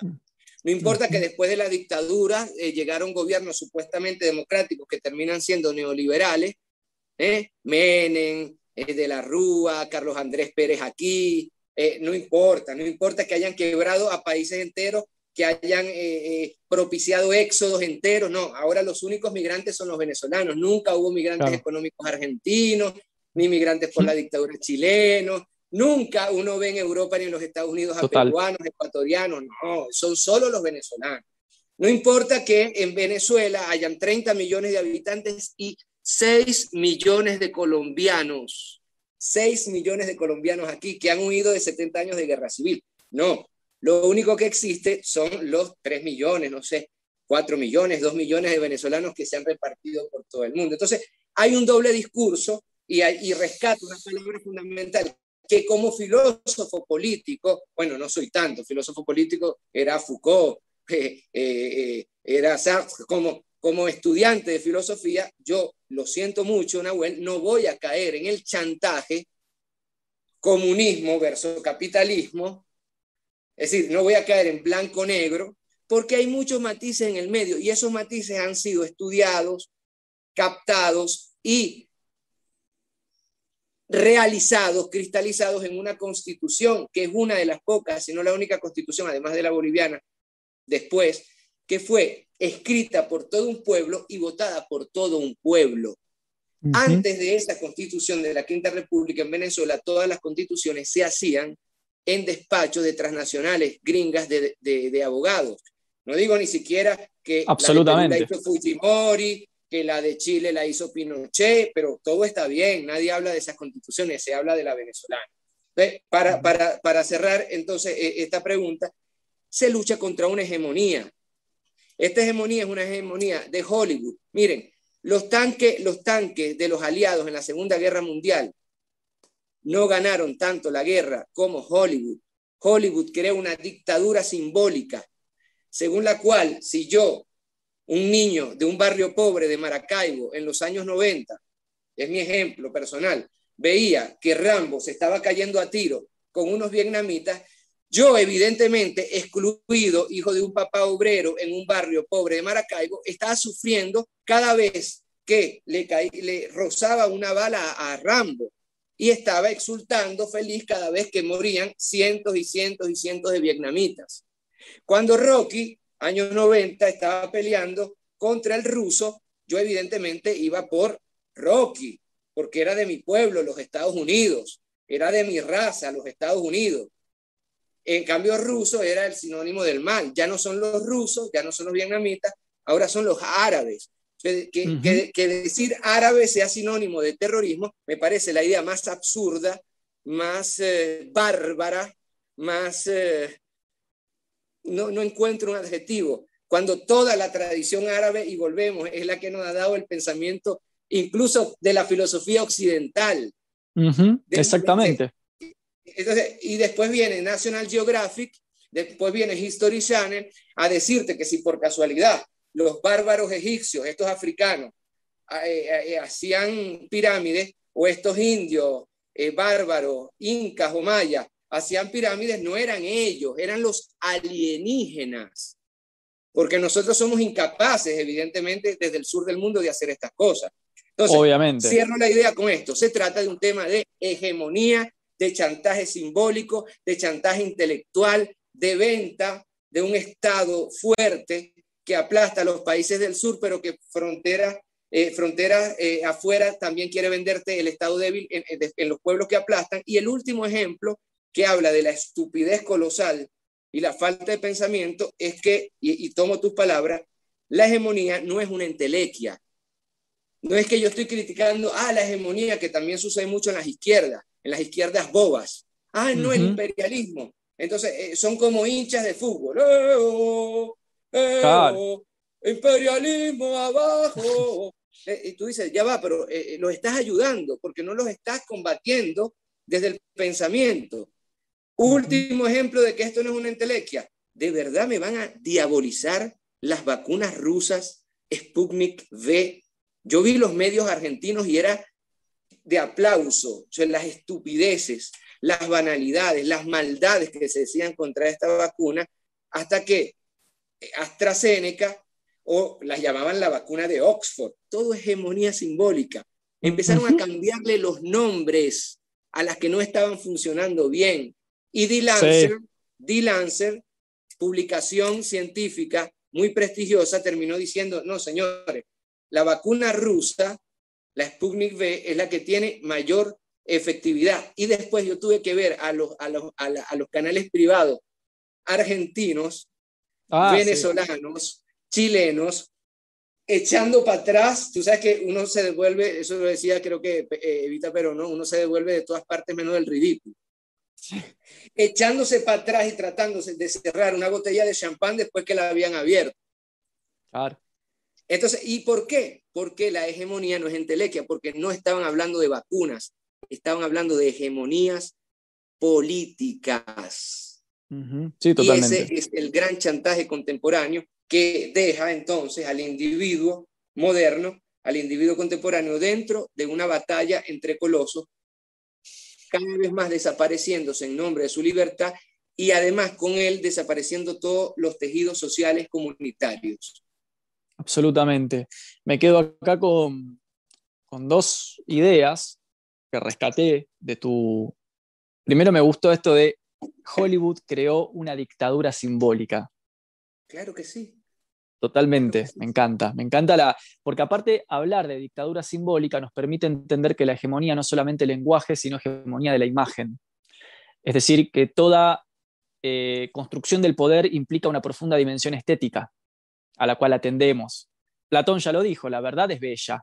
Entonces nos sigue pasando que la belleza y la imagen nos eh, lo asociamos como sujetos occidentales 25 siglos después de Platón con la verdad. Entonces se construyen estereotipos, prejuicios, imágenes de clase, misoginia, racismo, ridiculeces, esto que decía vos, la banalidad. Después me quedo también con la idea de que el poder, y acá voy a sonar nietzscheano, pero implica una cierta hegemonía de la interpretación. Una interpretación hegemónica es la interpretación única de las cosas. Yo creo que como población estamos muy metidos y que hasta el día de hoy sigue funcionando perfectamente el principio medieval del dividir y reinarás, porque creo que uno de los aportes fundamentales que hace Gramsci es entender que no existe la hegemonía y la contrahegemonía en los sentidos en los que, como vos muy bien dijiste, lo pensó la izquierda boba, ¿no? Benjamin llamaba a esta izquierda la izquierda vulgar. Benjamin, años 30 la izquierda vulgar, cuando se quejaba de la socialdemocracia. Em, esta idea de que habría algo así como una hegemonía por un lado y una contrahegemonía del otro lado, no es ni más ni menos que palabras distintas para decir lo mismo. Acá está la verdad, acá está la mentira. Y yo creo que mientras que sigamos en esos polos, no, no vamos a poder meternos nunca en donde está la verdadera riqueza, que es estos matices, estos intersticios que son dialécticos, que son complejos, que son multidimensionales, que no son ni esto ni lo otro, que es donde se juega el poder. Pero la ideología estética y discursiva funciona tan bien que hoy te separan a la población con pañuelos de colores. Eso. Eso. Entonces, ¿qué pensamos de eso cuando hablamos de servidumbre voluntaria, de dominio autogarantizado? Me siento un poco atrapado acá. Bueno, mira, tú acabas de hacer una muy buena eh, explicación finalmente de, una de las más grandes em, intuiciones de Michel Foucault, que tú me dirás que tú no eres muy Foucaultiano, pero en estos días te estaba viendo defenderlo de un desconocido, así como tú lo llamaste, y estoy completamente de acuerdo contigo, estoy de acuerdo contigo. Eso, eso es otro tema. Ahora está de moda de que todos somos machistas, todos somos mm, eh, eh, violadores, todos somos, eh, desgraciadamente, una especie también de, grandísimo chantaje contra, contra lo masculino, pensando que así se puede enaltecer y defender lo femenino. Vaya, vaya qué, qué equivocación, ¿no? Partir de modelos antitéticos y no complementarios, pero eso es otro exactamente, tema. Exactamente. entonces ahora resulta que es un violador de niños, etcétera claro, decirlo después de muchos años con él sin poderse defender eh, es, una, es una práctica un tanto grotesca. Cierro paréntesis, eso nos podría dar para un, tercer programa, un segundo, un tercer programa. Pero de las intuiciones de Michel Foucault, eh, tú acabas de hacer una, eh, una muy buena descripción del, del micropoder, de los micropoderes. porque la gran intuición de Michel Foucault es, exactamente lo que tú acabas de decir, mosca, el poder no se está jugando en los grandes poderes hegemónicos. Es decir, nosotros eh, eh, eh, nos despertamos en la mañana a ver CNN o RT, gringos y rusos, para ver que, cómo, cómo está el equilibrio del poder. No, no, no, abre la puerta, ve a la panadería, mira la organización de mujeres en tu barrio, mira la organización sindical en tu estado, mira, y, ahí vas a ver dónde se está jugando el poder, precisamente en, los micropoderes. ¿eh? Y esto es precisamente a lo que la política con P minúscula, a lo que la politiquería, a, la que los partidos con P minúscula, los partidos, están tratando de jugar cuando tú dices que a uno le pone un pañuelito y al otro, y al otro el otro, ¿no? Es un grandísimo chantaje. Entonces, uno, uno quizás la responsabilidad nuestra, Nahuel, eh, desde la filosofía, es precisamente eh, eh, irnos al micropoder, y no de forma, lo, digo como intuición fuconiana, no, no, te, no, te, lo estoy hablando como, como el micropoder entendido como biopoder de Foucault, no, no, no. Está eso que Galeano, de forma muy bonita, llamaba las historias pequeñas. Él decía, a mí no me mm. importan las historias grandes, a mí me importan las chiquiticas, y en las chiquitas es que se encuentra en muchos casos las grandes intuiciones políticas. Eso por una parte. Por otra parte, eso que tú llamas la ideología estética, me encanta, me encanta. Y bueno, tú sabes muy bien que fue una discusión que tuvimos además con, con Dussel en este espacio, además, el tema de la estética. Y yo voy a, plantearte algo que, bueno, quienes, quienes han seguido mi, recorrido ya estarán aburridos de, esto, pero eh, tú te fuiste a la escolástica, ¿no? Eh, citando Divide y vencerás. Vámonos a la escolástica. Vámonos a la escolástica, te invito. ¿Por qué? Porque al final en, los cursos, en las conferencias, en las clases, en las disertaciones que yo doy sobre marketing político, que es una de las cosas que también me apasionan mucho, y de ahí nace también toda la iguana y los colores del portal La Iguana y, la forma de hacer comunicación completamente fuera de, la comunicación política normal, para mí tiene que ver con esto que te voy a decir. y me gustaría mucho que, saber qué piensas. ¿no? La ideología estética es que los escolásticos trataban de vender, mira el término que estoy utilizando, vender a Dios bajo cuatro categorías que ellos llamaban los trascendentales, los trascendentales de la escolástica. Y para mí estos trascendentales definieron la existencia misma, incluso de la popularidad del Vaticano en nuestros tiempos, que sigue siendo una empresa popular, una empresa multimillonaria, eh, con acciones en la Mercedes-Benz, con propiedades en toda Latinoamérica, África, Asia, Europa, el mundo todo. La Universidad Harvard fue creado por los jesuitas, por ejemplo, una de sus, el college, eh, uno de sus colleges más importantes, la eh, Javeriana de Bogotá, jesuita, etcétera, etcétera. Pues tienen además todavía una gran hegemonía de propiedades y de plata, pero esa no es la hegemonía más importante del Vaticano. La hegemonía más importante tiene que ver con la filosofía, porque ellos vendieron a Dios con cuatro trascendentales. Dios era unum, uno. Dios era, piensa, olvídate de Dios y piensa que estás vendiendo un carro. Totalmente. Unum, Sí, sí, sí, sí, totalmente. Bonum, bueno. Ajá. Segundo trascendental, y aquí voy a lo que tú llamas ideología estética. Dios era verum, verdadero. Y sobre todo, Dios era pulcrum. Totalmente. Sí, sí, sí, sí, totalmente. Como tú vendes el verum, como tú vendes la verdad, por más verdad que sea, si no la vistes de pulcrum, si no la vistes de belleza, Platonismo. Completamente. Entonces, ¿qué, ha hecho, ¿qué ha hecho la ideología hegemónica actualmente después de la Segunda Guerra Mundial? A través de Hollywood y ahora a través de Netflix y a través de Mis Universos, que lo llevaba Donald Trump, esa operación. Total. ¿Qué hacía? Venderte el verum, su verdad, pero vestido con el pulcrum. Y esto también yo lo repito en todas mis conferencias. Por eso que, ¿cómo se dice maquillaje en italiano? Truco. No sé. ¿Cómo? El truco. Ah, claro. El truco. Porque el maquillaje, al fin y al cabo, es un acto de, es un truco. Es una performance, un montaje. Es una performance. ¿Qué es la seducción? La seducción es una performance, es un truco, es el momento del enamoramiento donde tú muestras usualmente lo que tú no eres. Es decir, la seducción no es el momento del ser, la seducción es el momento del aparecer. Totalmente. ¿Qué ha hecho la ideología dominante? ¿Qué ha hecho el capitalismo, sobre todo después de la Segunda Guerra Mundial? Los gringos, los Estados Unidos, le ganaron la guerra a los franceses y le ganaron la guerra a los alemanes más allá. Y tú me dirás, pero ¿cómo que le ganaron la guerra si los franceses eran aliados de los, de los gringos? Le ganaron la guerra a los franceses y a los alemanes se la ganaron más allá de, de, haber bombardeado Berlín, porque los alemanes te estaban vendiendo su verum, su verdad, a través del Goethe Institut, que era un instituto, que es un instituto en todo el mundo creado para las élites de los países que pueden permitirse hablar alemán, cultura alemán.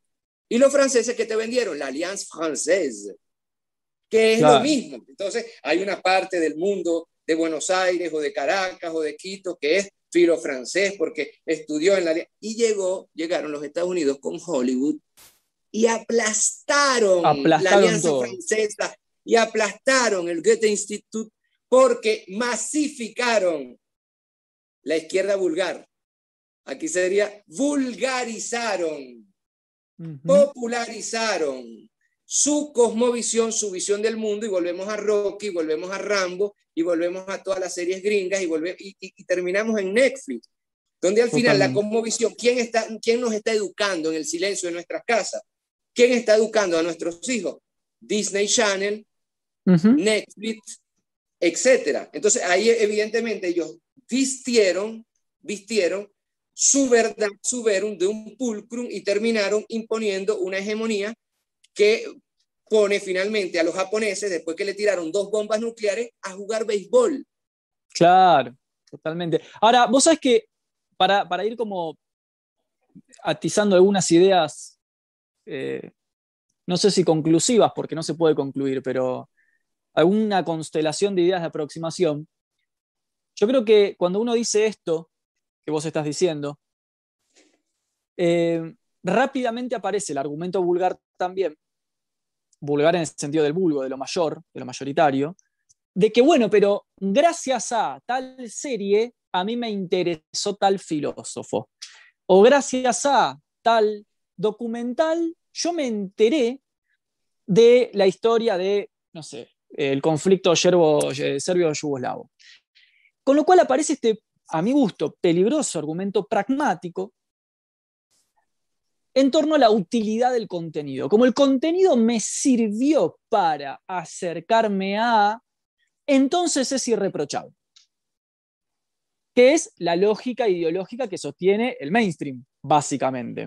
O sea, el mainstream está apoyado en la idea de que te facilita, es un facilitador, ¿no? Lo que antes fue el bestseller, el bestsellerismo. Antes del mainstream, el bestsellerismo también se apoyó en esta lógica. Ah, bueno, tal autor es una porquería, pero gracias a tal autor me interesé en tal cosa.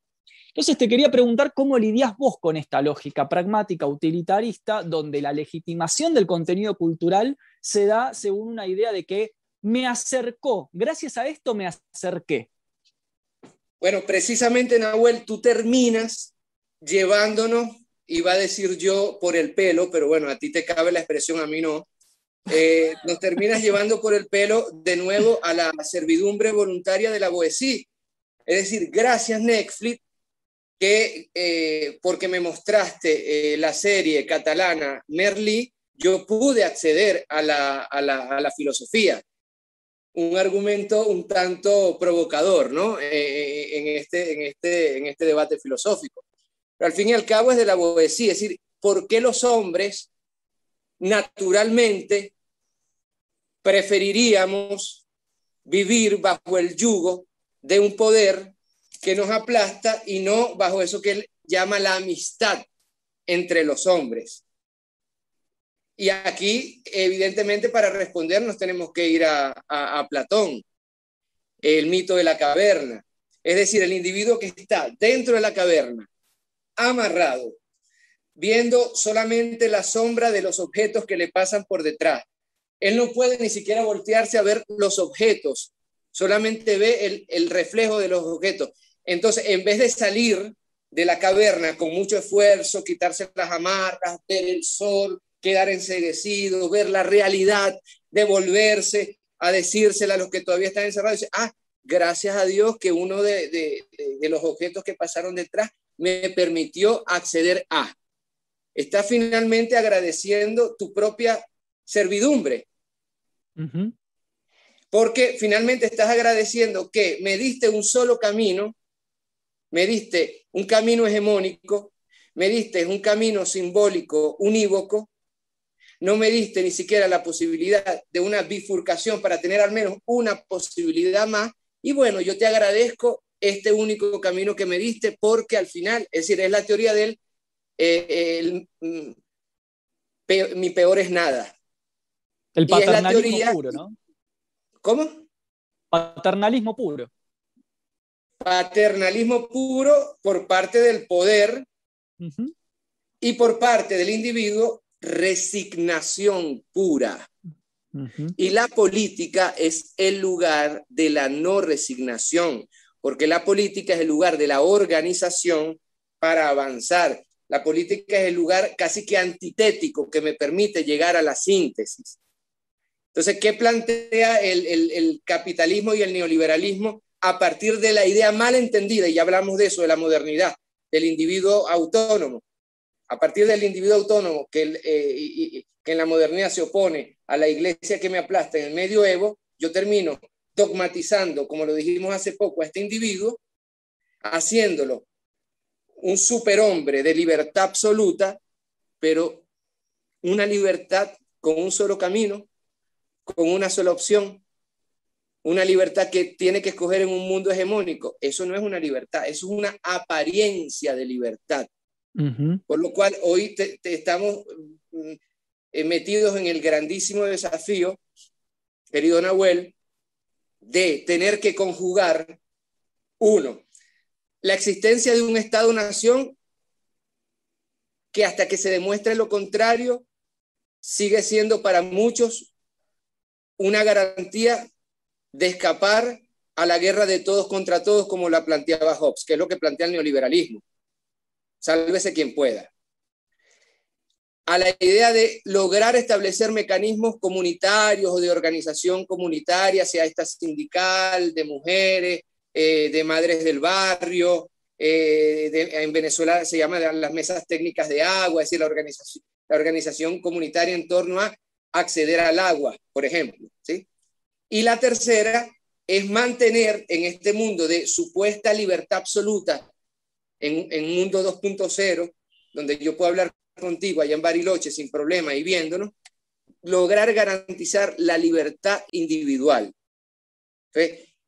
tres niveles donde yo creo que se debería colocar la discusión filosófico-política eh, contemporánea sin, de un lado, dogmatizar las libertades individuales, ni por otro lado, dogmatizar el, poder estatal. Es, es un momento dialéctico. Para lo cual, me parece, Miguel, que es fundamental recuperar, como empezamos el debate, eh, la dimensión antropológica de la existencia política eh, y las reflexiones sobre la metafísica de la experiencia política en el sentido de el sujeto efectivo en su facticidad, cómo se le da el registro simbólico, discursivo, estético, corporal, merlopontianamente hablando, de lo político, no de la política, de lo político, y por qué entonces a partir de ahí estudiar su afectividad o desafectividad. Quería meter un bocadillo y una pregunta final si me permitís, abusando de tu amabilidad y, cordialidad, tomaba nota mientras, mientras hablabas, me quedo también con esta idea de lo que contabas de cómo la Iglesia Católica construye la visión unitaria del mundo, y pienso en qué importante para pensar nuestra metafísica de la política, la experiencia de lo real, el fenómeno de la secularización, o sea, de la traducción a la esfera de lo civil de categorías religiosas, como elementos que fraguan ideología, porque hoy esa, como dice Horkheimer, hoy esa misma lógica de fragua de ideología no es de la iglesia, sino del mercado, pero que usa los mismos cuatro principios. Me parece que la secularización es un elemento fundamental. Y la pregunta, ahora sí, quizás a modo de cierre, es, si tuvieras que proponer vos eh, una forma de organización política en la que confiaras, eh, una concepción, eh, podemos, digamos, tanto en términos de Estado o en términos de sujeto, en términos de organización, ¿qué, propondrías si pudieras hacerlo para superar estas antinomias y contradicciones que hemos estado charlando? ¿Cuál crees que sería hoy nuestra mejor visión política posible? Y, y no, digamos, que la gente lo pueda practicar. Bueno, yo te voy a responder a las dos preguntas conclusivas que me hiciste y voy a terminar yo, si tú me lo permites, con una pregunta para ti. Ahí vamos. ¿Sí? ¿Sí va? Perfecto. Primero que todo, eh, la secularización. Quitamos a Dios y colocamos al individuo, supuestamente en un primer momento de la modernidad. Y finalmente terminamos leyendo libros de autoayuda. Y eso lo plantea muy bien, vuelvo a citarlo, eh, Christopher Lash en, la, en el libro eh, The Culture of Narcissism, la cultura del narcisismo. Quitamos a, al sacerdote para poner al terapeuta. Mm, sí, el poder pastoral. ¿verdad? Ya no quiero saber más de mandamientos, ni de Dios, ni de iglesia. Yo soy libre. A ver, terapeuta, ¿qué tengo que hacer, por favor? Dígame la hoja de ruta y yo la voy a seguir tal cual. Entonces, se, trata entonces de eh, un quítate tú para ponerme yo, como dice aquella famosa salsa caribeña. Quítate tú para ponerme yo. Quítate tú. Tan, para, para, Igualito, quitamos a Dios y colocamos a terapeuta. Quitamos a Dios y colocamos al líder máximo. Quitamos a Dios y colocamos al Estado. Quitamos a Dios y colocamos al dólar. Es decir, para hacerlo más amplio, pues. Entonces ya no leemos la Biblia, sino leemos a, a, Pablo Coelho. Eh, ya no leemos la Biblia, sino quién se comió mi queso. y, y, estamos buscando, estamos buscando perdidos, perdidos en un mundo que supuestamente es laico, desprovisto de religión, desprovisto de Dios, desprovisto de religión, que es la estructura que abarca Dios, desprovisto de moral, que es la brújula de bien y de mal, de justo y de injusto, ¿sí? Que fundamenta la religión y que fundamenta a Dios. Entonces se queda en individuo desprovisto de valores, de divinidad, de cosmovisión, de la propia cultura, porque ahora somos individuos del mundo, ¿no? Ciudadanos del mundo, por lo cual, ¿qué, te va a estar interesando tú en los orígenes afrodescendientes eh, o, de los orígenes indígenas tuyos? No, para nada. Tú tienes que mirar precisamente hacia el norte. Eh, tú tienes que mirar hacia la filosofía occidental. ahora miramos... ¿Ah? mirar series de vikingos en Netflix, de, nórdicos. Claro, claro. Y, eh, entonces, eh, y Mosca, nos están entendiendo de algo tan complejo como la cultura vikinga, al final te la está resumiendo Netflix. Finalmente te la está resumiendo Netflix. Em, entonces, y, entonces te quitan la religión, te quitan la comunidad. Tú tienes que, tú, tú no puedes seguir el ejemplo de tus padres que se aplastan. Eh, te quitan tu sociedad, te quitan tu visión, entonces te dejan desnudo en medio de la nada con estados-naciones fuertes europeos, con un totalitarismo en el 2.0, donde ya Zuckerberg eh, eh, eh, bloquea al presidente de los Estados Unidos, y no soy yo quien va a defender a Trump, pero si alguien bloquea al presidente de los Estados Unidos, ergo tiene más poder que el presidente de los Estados Unidos. Claro. Entonces, después que te dejan sin absolutamente nada y desnudo a la intemperie de estados fuertes o de empresas transnacionales fuertes, te dicen, bueno, ahora puedes ser libre. ¿Y cómo se conjuga esa libertad? Claro.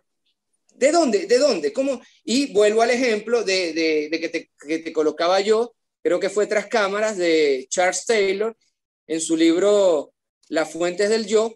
Dice, está bien, al individuo contemporáneo se le da un mapa con todas las especificaciones.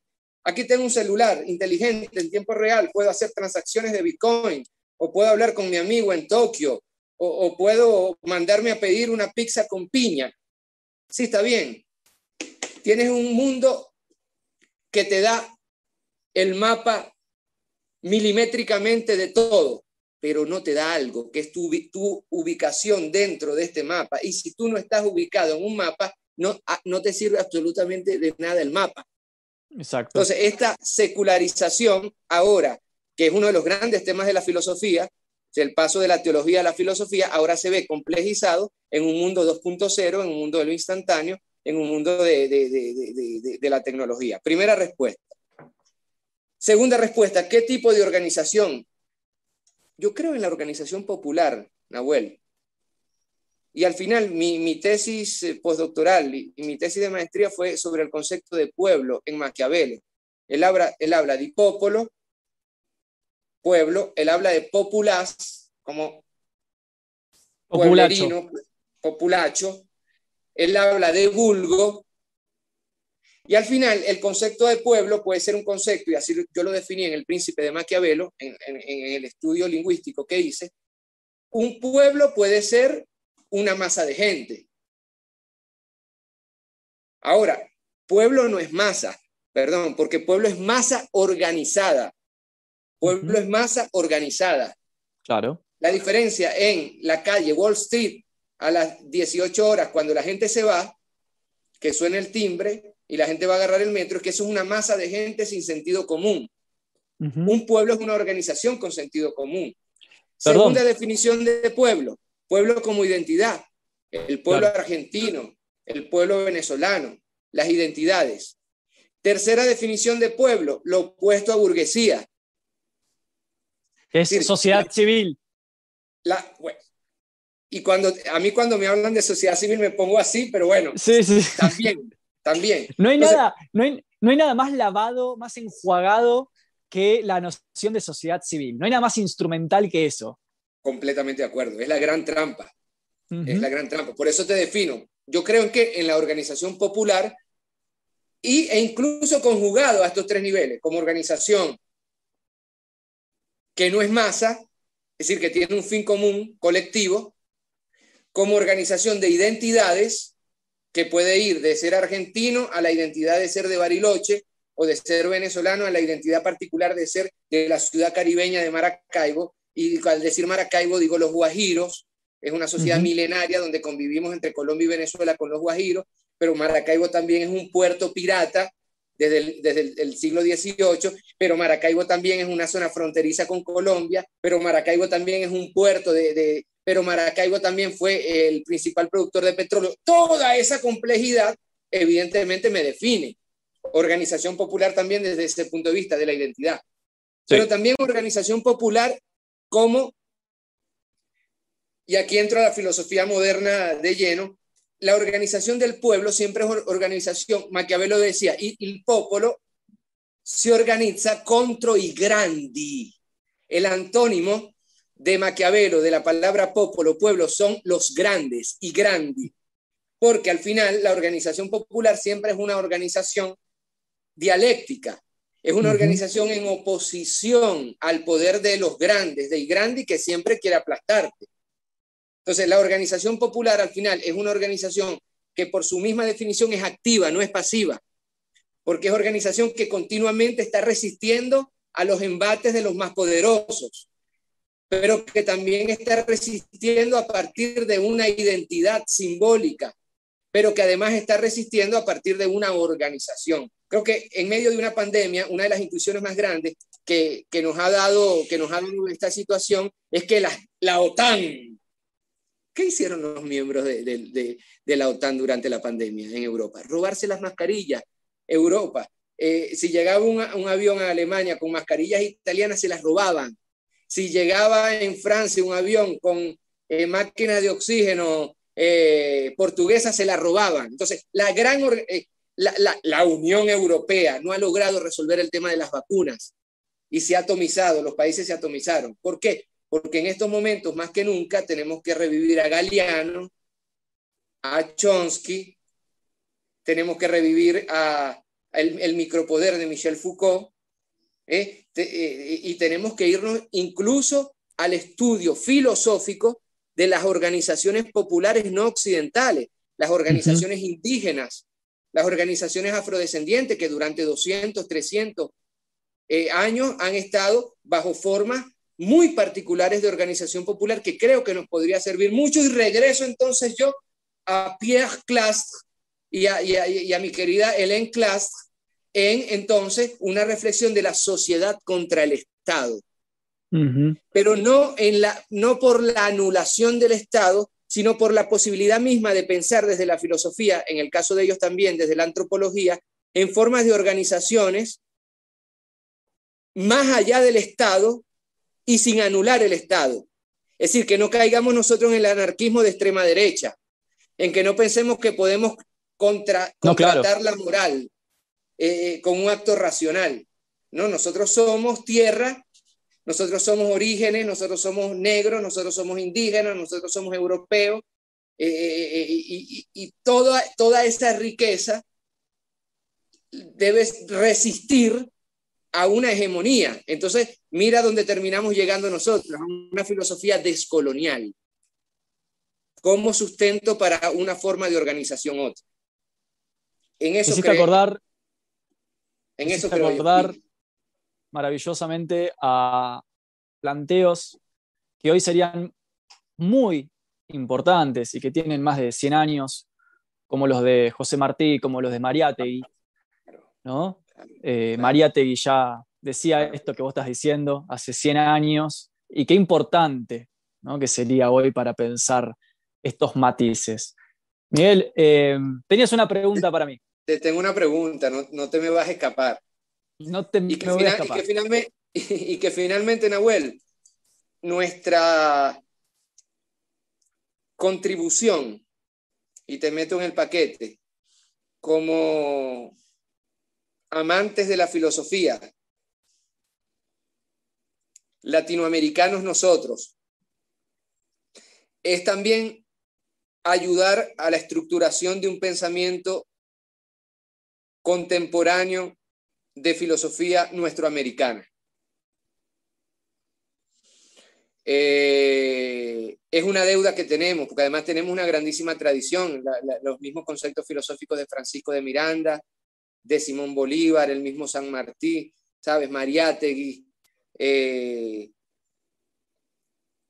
y bueno, tenemos la tradición de Dussel, aquí también muy cercano. Entonces, en, en este mundo, en este mundo eh, tan caótico, yo creo que desde Latinoamérica nosotros tenemos la responsabilidad, la posibilidad y, ¿por qué no, la vocación de crear también nuevas intuiciones, eh, nuevas problemáticas, nuevas cuestiones eh, filosóficas desde Latinoamérica. Desde Latinoamérica. Eh, es una gran responsabilidad que, que tenemos, Nahuel. Pero bueno, mi pregunta. ¿Por qué crees tú que está de moda la filosofía? ¿Por qué crees tú que está de moda la filosofía? Cuando, cuando tú y yo decidimos estudiar filosofía, éramos algo así como unos Pokémones. sí. Eh, mi papá, cuando yo le dije que iba a estudiar filosofía, un obrero de Maracaibo, me dijo, chamo, si tú eres homosexual, dímelo. No tienes que inventarte esto. Y yo le dije, papá, hey, no, no lo había pensado, pero bueno, me voy a psicoanalizar, quizás por ahí van a los tiros. Veinte años después, eh, la única manera de convencer a mi papá de que iba a estudiar filosofía, yo un niño de barrio pobre, del, de los suburbios de los suburbios, es decir, Latinoamérica suburbio, Venezuela suburbio, Maracaibo suburbio de Caracas, es que yo le dije, en todo caso, lo mejor que me puede pasar es agarrar el título, colocarlo en el vidrio del carro, del automóvil, y, y ser taxista, y voy a tener entretenido durante todo el viaje a, a, mi, a mis clientes. Entonces te pregunto yo a ti, Ahora, ahora vemos que nosotros planteamos esta, este debate e incluso hasta mujeres lindas nos dicen, Dios mío, qué bellos esos profesores, que antes el filósofo era un profesor aburrido. Eh, no. Eh, ¿ah? no. pelón, barrigón, con unos lentes, eh, em, muy, pero muy aburrido, y ahora resulta que está de moda, chamo. ¿Por qué? Es una pregunta provocadora, pero con un gran trasfondo filosófico. Entiendo, entiendo. Para empezar, te digo que acá también eh, está el prejuicio. Eh, yo te cuento, antes de ir a la, pregunta final, eh, una breve anécdota. Yo antes de estudiar filosofía, estudiaba ingeniería en sistemas. Imagínate tú. O sea, fue el pasaje de lo otro total, de la otredad total, de, un, de una cosmovisión y de, o sea, de una, vivir en un tipo de mundo eh, hacia lo otro, o sea, hacia la pobreza, hacia todo lo que caracteriza el estudiar filosofía, la pobreza y la droga. ¿Viste? Acá es sos drogón y pobre, claro, básicamente. Pero yo era eh, un, niño joven eh, metropolitano de oficina de 9 a 18, eh, que trabajaba en sistemas, que iba a la facultad de ingeniería, entonces estaba socialmente legitimado. Y cuando dejé todo eso de lado, por empezar a estudiar filosofía, experimenté en carne propia esto que vos decís que te sugería tu padre, eh, en mi caso, la sociedad también te pregunta, no, pero ¿cómo vas a dejar esto? ¿Por qué no lo haces después? Como modo accesorio. como ¿Por qué no lo haces después? Como hobby. Ahora hace algo serio, ¿no? Porque cuando alguien te dice que hagas algo como hobby, e implícitamente te está diciendo que no es serio. O sea, que lo serio es otra cosa. Así que acá también apelan, eh, funcionan esos prejuicios. Y ahora yendo a tu pregunta, a tu pregunta puntual, tengo en general dos perspectivas, una optimista y una pesimista. Lo optimista no es optimista naif, sino que eh, optimista en el sentido de Benjamin, ¿no? Un, optimismo, eh, un pesimismo organizado, decía Benjamin, ¿no? ¿no? ¿no? hay que ser optimistas, sino que hay que ser pesimistas organizados. Hay que organizar el pesimismo para la revolución, ¿no? Eh, sí, ese, momento de Benjamin. en estos días leí algo así como el destino no es otra cosa que la organización de las casualidades. Ahí va, Ahí va. Muy bueno, muy bueno. No, creo que eh, hay dos, formas de pensar esto de la moda de la filosofía. En principio, a mí también me genera mucha suspicacia que haya aparecido en los medios hegemónicos, en el mainstream. Acá, por ejemplo, en Argentina, hace unos dos o tres años atrás, los medios más conservadores, más mitristas, más roquistas, más defensores de las oligarquías, de las campañas de conquista al interior del país y demás, sacaban un montón de notas contando sobre el incremento de matrículas y inscripciones en las universidades públicas en la carrera de filosofía. Entonces, inevitablemente... ¿Qué año? ¿Eso fue eh, en qué año? Y esto fue hace unos 2018, fue con todo el furor. Eh, sí, 2017-18. Un furor eh, que se dio donde, ya te digo, medios profundamente reaccionarios que nunca estuvieron preocupados por la culturalización de la sociedad civil o del pueblo, de lo que querramos decir, eh, de golpe comentaban con loas este incremento en las matrículas de las carreras de filosofía, los mismos medios que en los 70 persiguieron, secuestraron y asesinaron a estudiantes de filosofía.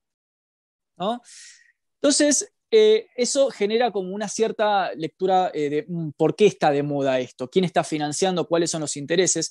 En el último gobierno neoliberal que tuvimos en Argentina, tuvimos pensadores intelectuales muy comprometidos con ese gobierno neoliberal, mentores, asesores. Entonces yo creo que como que habría ahí una lectura pesimista. Después también suelo tener una lectura más optimista, o en este sentido benjaminiano, pesimista pero organizada, cuando Benjamin habla del surrealismo, eh, que es la idea de que me parece que también estamos atravesando una profunda crisis institucional a nivel global.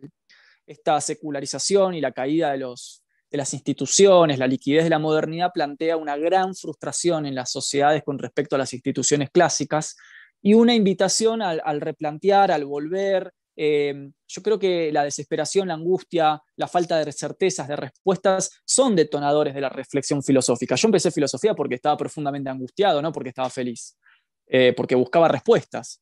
Eh, y me parece que esa podría ser una lectura optimista en este sentido particular, no quiero, no quiero ir a la tesis de izquierda que cuanto peor mejor, pero sí me parece que, eh, que hay que valorar la búsqueda de la gente en la filosofía en la medida de que es un indicio de que hay interés por la reflexión y que hay diagnóstico de un síntoma. Me parece que la contrapartida es que la gente diagnostica el síntoma institucional de la sociedad y vuelve a los orígenes de la reflexión, y eso sí me parece muy valioso y que se puede organizar y que se puede unir con lo que vos decías, una filosofía política materialmente encarnada en tanto encarna en personas que quieren refundar las instituciones.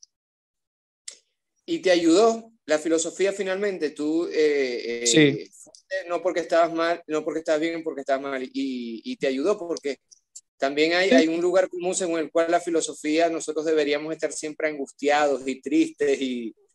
Nada, esa es la construcción snob, la, la construcción eh, melancólica, no, no, a mí me, es mi destino de vida, o sea, si yo volviera, digo, nichianamente hablando, si yo volviera a nacer, volvería a elegir la filosofía. Es lo único que tiene certeza y valor en mi vida.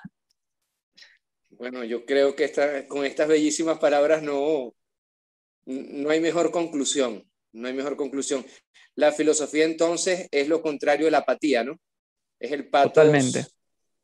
Es más bien el lugar del pato, del sentimiento fuerte, de la, emoción, de la emoción. Sí, a menos que uno tenga una, un acercamiento erudito, enciclopedista, intelectualista, donde todo es un paper, donde todo es un manual, pero en mi caso a mí me atraviesa corporalmente. A mí. Te voy a, echar un cuento. A ver. Yo salí a los 17 años de, un barrio pobre de Maracaibo y me lanzaron a, a una de las universidades más antiguas del mundo a estudiar filosofía. Llegué menor de edad y salí con permiso de mis padres a la Gregoriana de Roma y ahí Después hice otra universidad que se llama Roma 3 paralelamente y después de ahí hice la Sorbona de París. Eran tres universidades al mismo tiempo. Cosas que uno hace cuando tiene 17, 18 años. Y... Qué bueno que hiciste eso. Yo a los 18 años juntaba figuritas. bueno, yo tenía en mi cuarto a Michael Jordan clavándola. Y, de ahí, y de ahí me sacaron y ahora tengo la, tenía las figuritas de Sócrates, Platón y Aristóteles. Ahí va. Eh, y, y, al fin y al cabo, em, la, la gran pregunta era cómo conjugar la filosofía al mundo contemporáneo. Y resulta que surgen estas redes sociales y ahí, como tú, vimos una oportunidad de democratización muy grande del, del saber filosófico. Pero el cuento que te quería echar era el siguiente. Cuando yo regreso a Venezuela, imagínate, me fui en el 95 y regresé en el 2006. 11 años ininterrumpidos de estudio filosófico en universidades europeas, hasta llegar al nivel de postdoctorado, donde ya me, pasó como Forrest Gump, que estaba, eh, trotando y de pronto me paré y dije, ya no tengo para dónde trotar, me voy para mi casa. Y cuando llego a mi casa, cuando me regreso a Venezuela, hay universidades cuyo nombre no voy a mencionar y regreso con, bueno, todos estos títulos ah, y tenía 26 años. Yo me doctoré a los 24 años. Y, y, me encuentro con puros profesores que me doblaban la edad. Y eh, en el primer curso curso en el primer debate en la Universidad, aquí sí lo digo, Central de Venezuela, donde había un, o existe, no sé todavía, hay, algo que se llama CIPOST, Centro de, de Investigaciones Postdoctorales.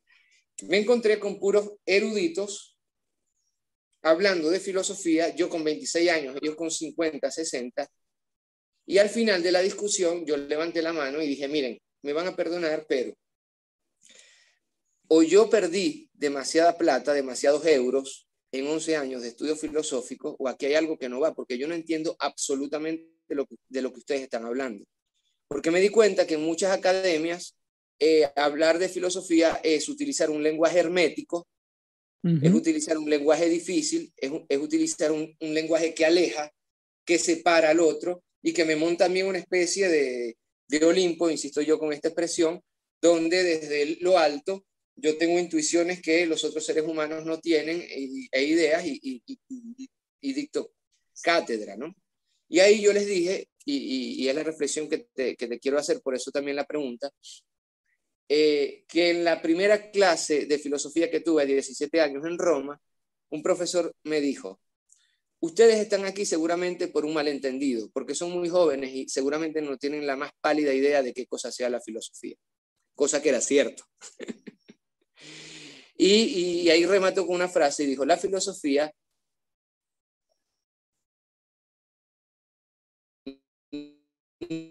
no es hablar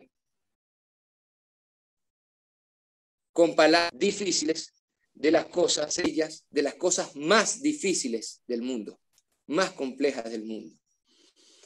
Y yo creo que al fin y al cabo, eh, esta reflexión a mí me sirvió, y estoy seguro que a ti también, eh, y llegaste por otro lugar, por otro, por otro camino, a establecer este tipo de, de espacios, ¿no?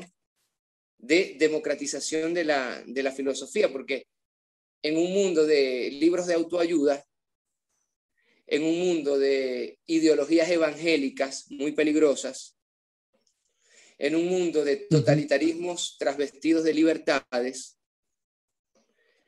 yo creo que eh, la filosofía está siendo como una especie de oasis en, en medio del desierto, aunque sí te confieso que tengo miedo de que terminemos convirtiendo la filosofía en memes de filosofía.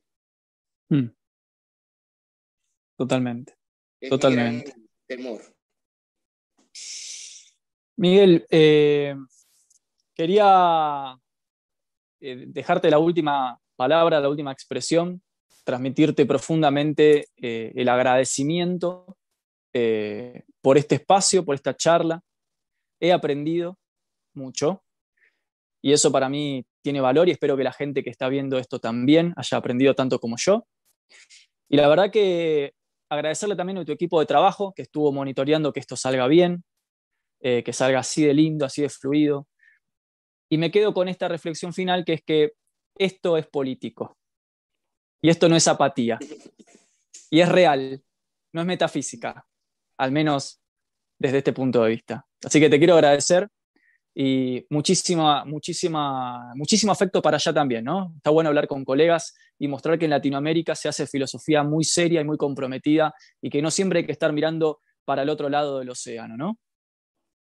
Bueno, muchísimas gracias Nahuel por tus palabras, eh, me uno a ellas, también he aprendido mucho y, ese es el espacio de la filosofía, un, aprender, ¿no? es un espacio patético, es decir, de emociones fuertes y es un espacio, eh, y yo creo que eso une a todos los amantes de la filosofía, que con Tales de Mileto todavía nos sigue sorprendiendo el mundo y tratamos de, darle una explicación. Mi afecto para ti, mi querer para ti, y cuenta con, conmigo, cuenta con este espacio, y sigamos haciendo filosofía en, en Latinoamérica. No nos queda. Ahí va. Muchas gracias, un abrazo gigante, que estés muy bien. Abrazos. Abrazo. Abrazo, nos vemos.